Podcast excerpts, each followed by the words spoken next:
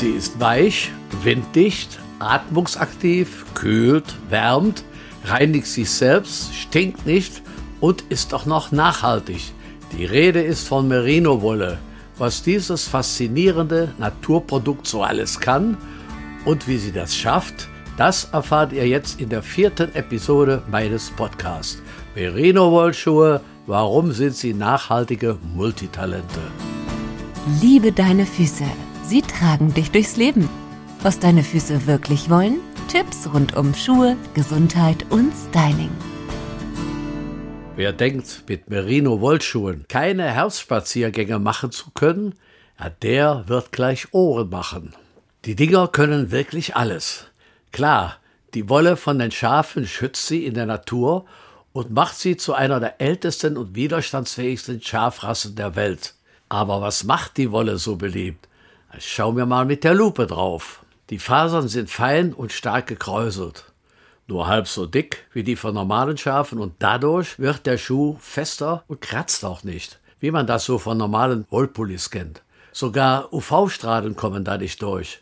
Aber die größten Vorteile, die kommen erst noch. Merino-Wollschuhe isolieren fantastisch bei Kälte. Die Fasern der Wolle bestehen zu 85 Prozent aus Luft. Das heißt, es bilden sich Luftkammern und die isolieren auf ganz natürliche Weise, sowohl gegen Kälte als auch gegen Wärme. So ein bisschen ist das wie bei einem Fenster mit einer Doppelglasscheibe. Wer schon einmal in einer Wohnung mit Einfachverglasung gewohnt hat, der weiß sicherlich, was ich meine. Im Sommer, wenn wir schwitzen, kühlt die Wolle wie eine natürliche Klimaanlage. Auch bei Regen behält die Merino-Wolle ihre isolierenden Eigenschaften. Wenn es draußen windig und nass ist, erwärmen sich die Fasern durch die Regentropfen, ohne davon welche auf unsere Haut zu lassen. Wer schnell Stinkefüße hat, ja, der freut sich auch über Merino-Wolle. Schweiß ist ja erst einmal geruchlos. Und wir stinken erst, wenn die Hautbakterien eine wilde Party auf unserem Schweiß veranstalten. Aber Merino-Wolle klaut den Bakterien sozusagen das Bier. Und die kommen da auch nicht mehr rein in die Fasern zu dem Bier und rutschen daran ab. Aber jetzt kommt noch der Knaller. Die Fasern können sogar Geruch abbauen und wirken antibakteriell. Dauerhaft. Da kommen selbst Silberionen nicht dran, die in Kunstfasern so oft gehypt werden. Jetzt fragt man sich natürlich, ob das nicht doch eklig ist, wenn die Fasern Schweiß aufsaugen. Ist das nicht. Die Zellen in den Fasern reiben sich aneinander, so dass die Fasern immer wieder sich von selber reinigen. Und schmutzabweisend sind Merino-Wollschuhe auch noch. Durch das Wollfett Lanolin. Lanolin kann sogar schmerzlindernd bei rheumatischen Gelenkbeschwerden sein. Merino-Wollschuhe sind also wahre Multitalente, die in jeder Situation, zu jeder Jahreszeit die richtigen Schuhe sein können. So flexibel ist kaum ein anderes Material. Übrigens auch klasse als Unterhemden, wenn man empfindliche Haut hat oder als Sportshirt. Viele Wanderer und Skifahrer benutzen gern Merino-Wolle. Auch beim Yoga ist das klasse. Ihr müsst das mal ausprobieren. Ich weiß, wovon ich rede. Aber die Nachteile will ich euch auch nicht verschweigen. Im Gegensatz zu Leder ist Merino-Wolle natürlich nicht so reißfest.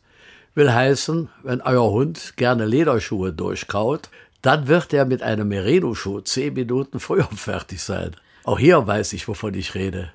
Meine kleine Lissy, die hat's faustdick hinter den flauschigen Ohren.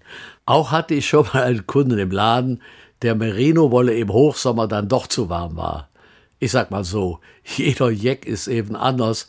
Im Hochsommer übrigens laufe ich auch lieber barfuß in Birkenstöckis rum. Ist klar. So, jetzt kommen wir zum größten Nachteil aus meiner Sicht. Einige Merino-Wollhändler, das kann man nicht anders sagen, sind schwarze Schafe. Die Tiere werden nicht überall gut behandelt. In Australien wird ihnen mancherorts zum Schutz vor Maden die Schwanzhaut ohne Betäubung abgeschnitten. Das ist meines Erachtens eine Riesensauerei. Ja, deswegen haben wir einen Hersteller gesucht, der seine Wolle eben nicht von dort bezieht.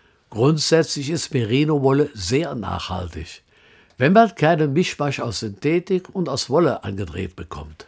Man muss überlegen, Synthetik braucht mehr als 30 Jahre zum Verrotten. Und die Herstellung mit der ganzen Energie und Technik, auch hier gewinnt das Schaf. Das darf auf der Weide grasen und die Wolle wächst ständig nach und ist zu 100% biologisch abbaubar. Bis zu zweimal im Jahr werden die Schafe geschoren. Die haben also fast das ganze Jahr über Urlaub. Toll, was?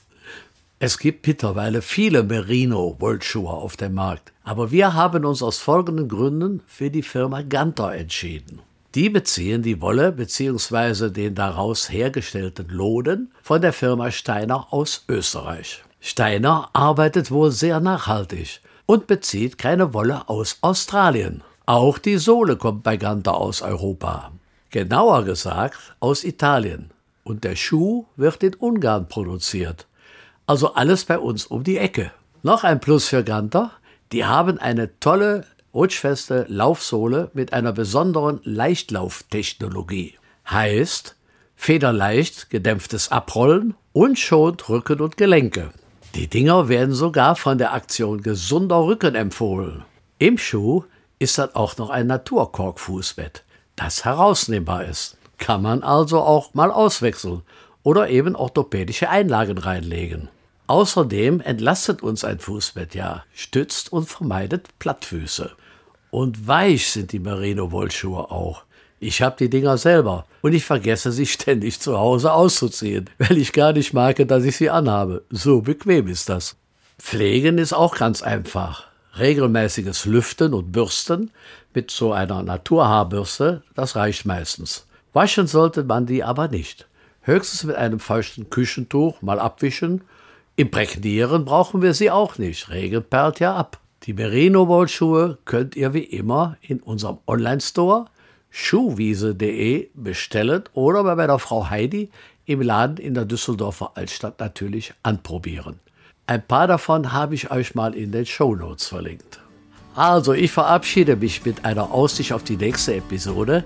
Ich bin kein großer Schuhputzer, ich gebe zu.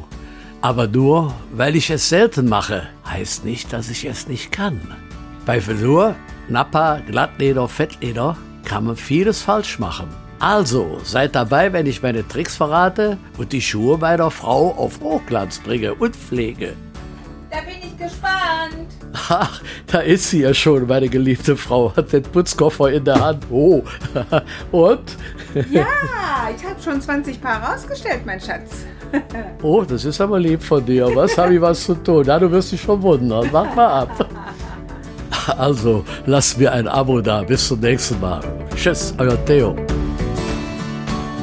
Liebe deine Füße. Der Podcast rund um Schuhe, Gesundheit und Styling. Mehr dazu auf schuhwiese.de.